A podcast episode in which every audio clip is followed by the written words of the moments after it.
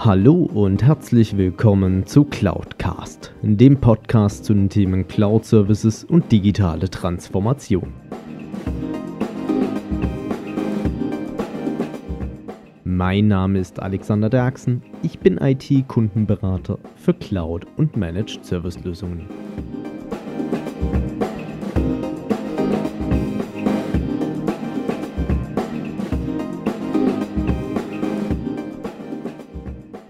Hallo zusammen. Die heutige Folge handelt davon, dass es eigentlich jetzt keinerlei Ausreden mehr für die Nichtnutzung von Cloud Services mehr geben kann oder auch sollte. Und wie komme ich zu der Aussage? Das möchte ich euch nun ein wenig erklären. Und zwar Ende März äh, habe ich eine Pressemeldung gelesen von der BSA, einem äh, Verbund ähm, aus mehreren Softwareanbietern, ein, also ein Interessensverbund, der weltweit aktiv ist, wo auch weltweite Mitglieder drin vertreten sind. Ähm, natürlich neben den großen Softwareunternehmen wie einer Microsoft, einer Adobe oder natürlich auch den äh, Security-Anbietern wie beispielsweise ein, einer Trend Micro sind dort auch deutsche Unternehmen mit vertreten, wie eine Nemcheck oder eine SAP. Und die haben wieder mal eine sogenannte Cloud Computing Scorecard herausgebracht. Die Cloud Computing Scorecard ist ein Vergleichsmodell von 24 Nationen weltweit, wo einmal darauf eingegangen wird, wie stark sind denn die Länder ähm, von ihren Rahmenbedingungen her aufgestellt, um Cloud-Services künftig nutzen zu können, beziehungsweise das ihrer Wirtschaft oder ihren Unternehmen ermöglichen zu können.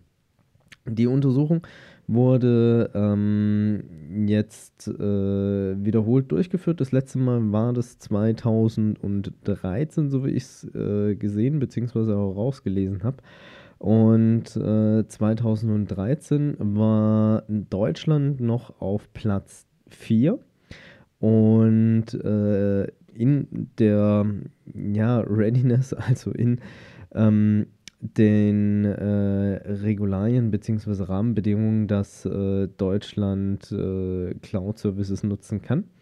Und inzwischen sind wir auf Platz 1 gelandet, noch vor den USA, die auf Platz 3 sind.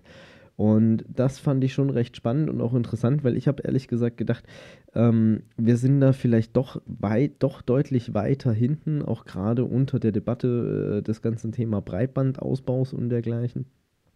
Aber dass wir dort so gut abschneiden, damit hätte ich nicht gerechnet. Ähm, was sind so, natürlich werden sich einige jetzt die Frage stellen, was sind so die Kriterien, die dort äh, von diesem Interessensverband, ähm, der BSA oder BSA, ähm, schlussendlich herangezogen werden? Es clustert sich so in äh, sieben Bereiche das ganze Thema. Das ist einmal das Thema Datenschutz, Sicherheit, Cyberkriminalität, beziehungsweise wie dort die regulatorischen Parameter sind, also die Gesetzesgebung, wie damit umgegangen wird. Ähm, das Thema Rechte an geistigem Eigentum natürlich auch, also wie wird dort, äh, welche Maßnahmen werden dort getroffen, um geistiges Eigentum zu schützen. Und natürlich auch ergänzend hierzu, äh, welche Unterstützung ähm, wird denn durch die lokalen IT-Firmen getätigt, also ähm, beziehungsweise durch die IT-Unternehmen im Allgemeinen? Und wie werden diese durch Standards beziehungsweise auch Zertifizierungen ähm, von der Regierung beziehungsweise Gesetzesgebung dann auch ein Stück weit wiederum bestärkt? Ähm, auch so ein Punkt war das Thema äh, freier Handel. Wird der gefördert oder wird er eher blockiert? Und ähm, dann auch das Thema der grundsätzlichen IT-Readiness. Ähm, also wie ist man grundsätzlich IT-seitig in diesen Ländern aufgestellt? Ist es eher eine moderne IT, die dort gefördert wird oder ähm, ist man dort eher doch etwas, äh, ich nenne es jetzt mal altertümlich unterwegs. Und natürlich auch unser großes leidiges Thema in Deutschland, das Thema Breitbandausbau, was ja auch äh, in vielen Ländern eine Regierungsaufgabe hat, wie auch bei uns in Deutschland. Wenn man sich das Ganze auch mal so anguckt im Vergleich, das letzte Mal wurde diese Studie durchgeführt, so wie ich es gesehen habe, im Jahr 2013. Und ähm, damals war Deutschland noch auf Platz 4 und einen Rang hinter den USA. Und ich muss persönlich gestehen, ich habe eigentlich gedacht, dass die USA in solch einer Studie, die dort durchgeführt wird, doch eigentlich ähm, Weltranglisten führend sein würde. Und ähm, deswegen bin ich noch umso begeisterter davon, dass wir in Deutschland hier doch die Pole Position für uns sichern konnten. Ähm, auch so ein paar zentrale Punkte ähm, beziehungsweise zentrale Ergebnisse der Scorecard als solches äh, möchte ich gern an dieser Stelle mal kurz ähm, zusammenfassen bzw. auch wiedergeben. Und äh, es ist so, die führenden Nationen wie beispielsweise Deutschland oder auch Japan. Japan war auch schon 2013 recht weit vorne, also die haben ihre Position, so wie ich es gesehen habe, auch halten können. Ähm, Nee, Japan war das letzte Mal führend, Entschuldigung.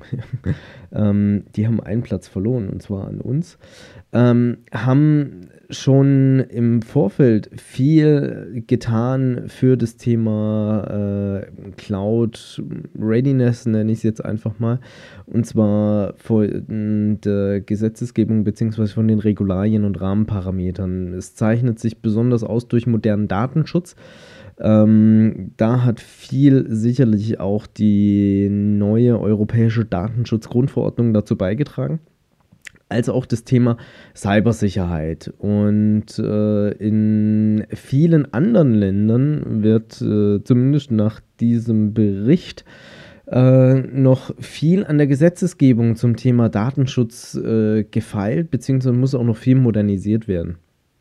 Und äh, dies betrifft dann auch hauptsächlich ähm, beziehungsweise auch vielerorts das Thema grenzüberschreitende Datenströme, weil wir wissen ja auch, ähm, Datenströme halten sich in der Regel nicht an politische Grenzen und ähm, fließen so, wie sie gerade gebraucht werden. Und äh, es gibt immer noch sehr, sehr viele Länder auf dieser Welt, die noch keine angemessenen Datenschutzgesetze haben, beziehungsweise die auch noch nicht in Kraft gesetzt sind.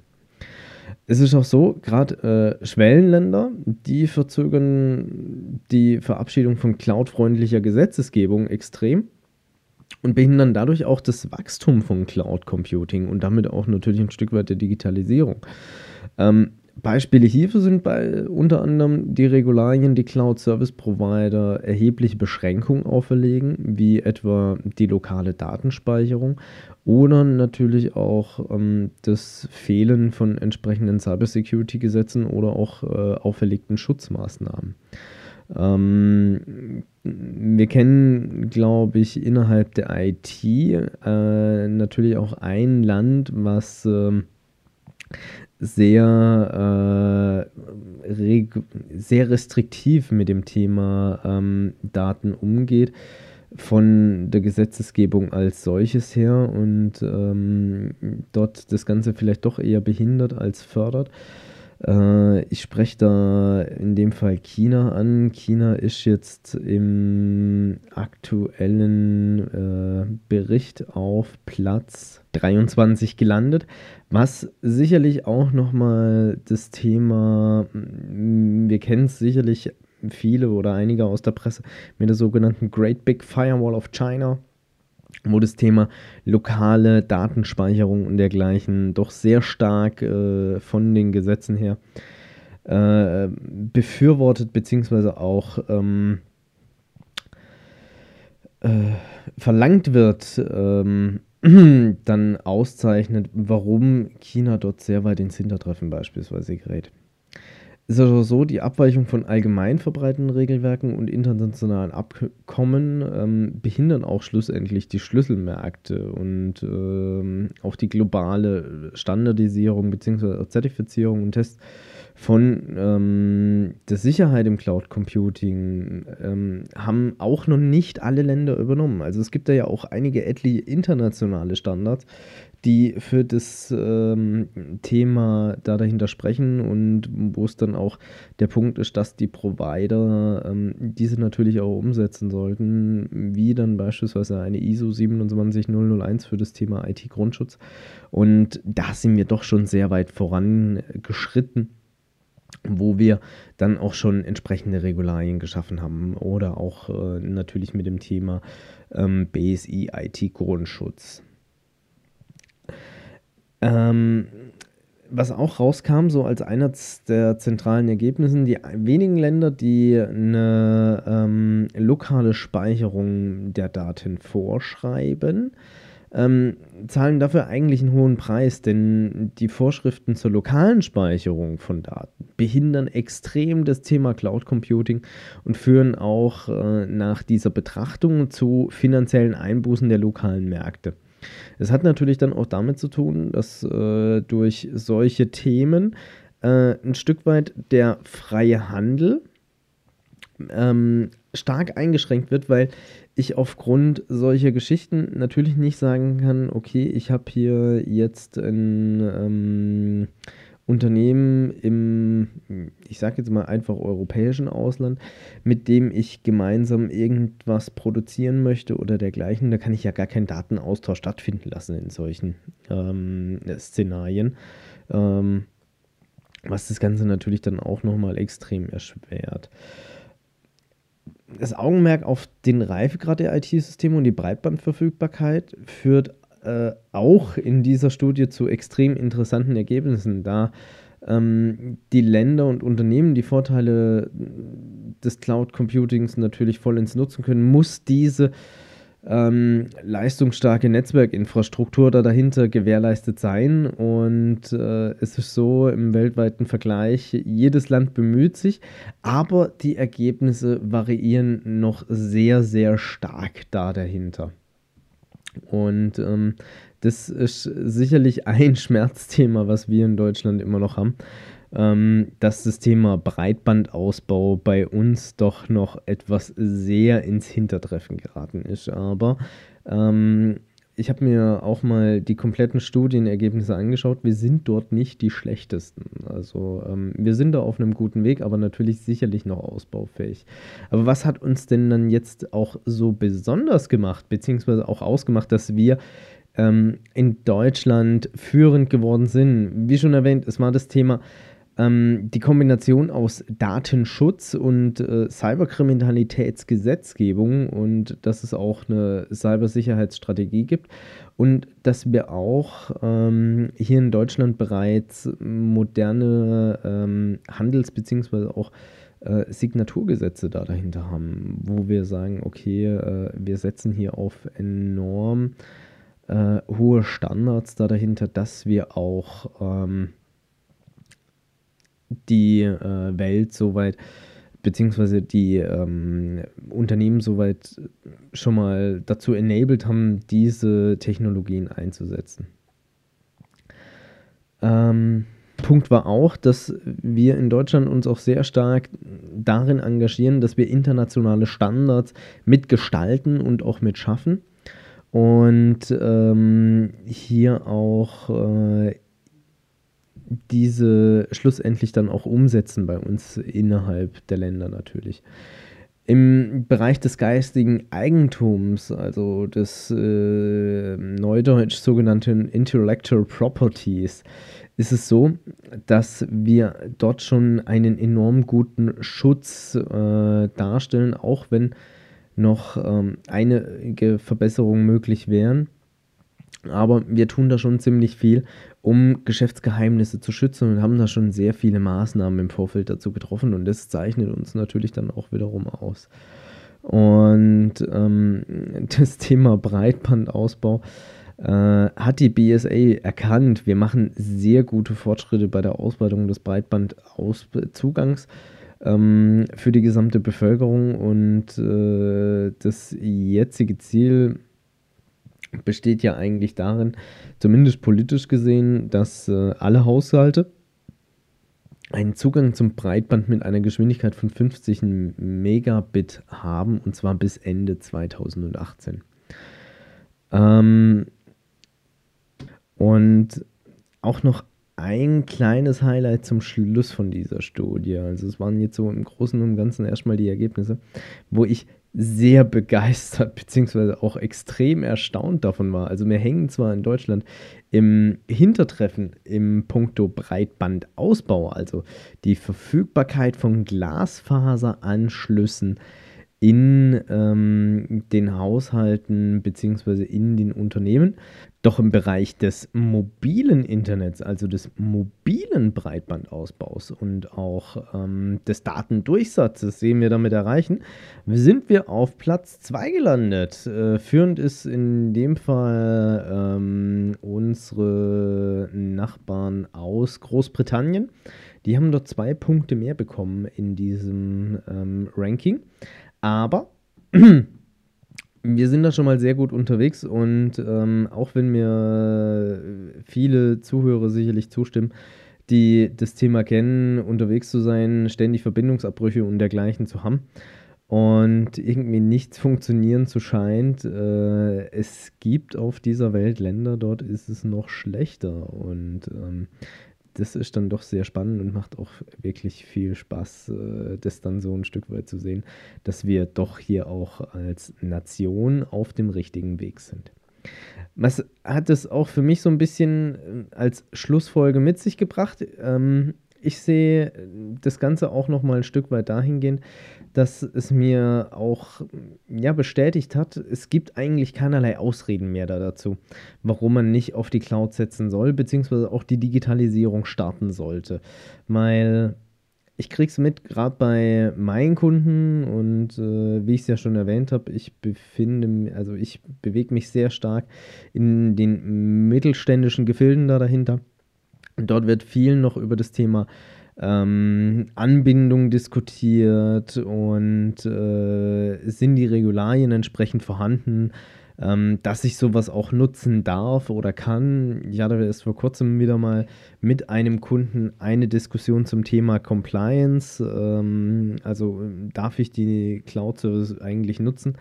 Und ähm, da haben wir schon sehr, sehr viel getan, haben aufgrund dessen auch diese führende Position ähm, eingenommen. Ich habe auch nochmal die komplette Studie als auch den Pressebericht in den Shownotes verlinkt, dass Sie es selber nachlesen können.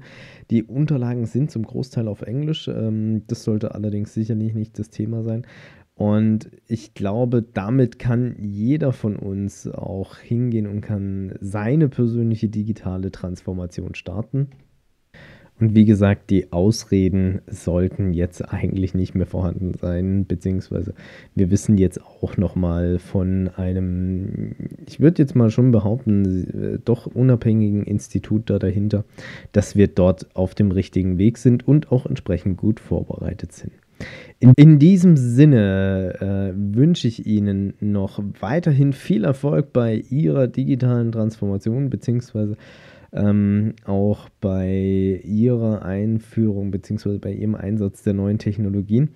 Und verabschiede mich, freue mich auf die nächste Folge. Ähm, die wird so eine kleine Wiederholungsfolge sein, aber ich möchte nicht zu sehr im Vorfeld auch promoten. Seien Sie gespannt. Ähm, wird auf alle Fälle spannend und interessant, handelt äh, von einem Thema, was immer, immer brisanter wird und wo viele noch nicht drauf vorbereitet sind. Ansonsten Ihnen viel Erfolg bei Ihrer digitalen Transformation und ich freue mich auf das nächste Mal. Ihr Alex Derksen. Wenn Ihnen diese Podcast-Folge gefallen hat, dann empfehlen Sie den Podcast bitte weiter und unterstützen Sie meine Arbeit mit einer Bewertung bzw. einer Rezension auf iTunes. Ich danke Ihnen recht herzlich für Ihr Zuhören und freue mich auf das nächste Mal. besuchen Sie auch meine Webseite unter cloud-cast.de, beides jeweils mit C geschrieben. Dort finden Sie auch unter anderem Möglichkeiten, um mit mir in Kontakt treten zu können, gerne auch mit Themenvorschlägen zum Podcast.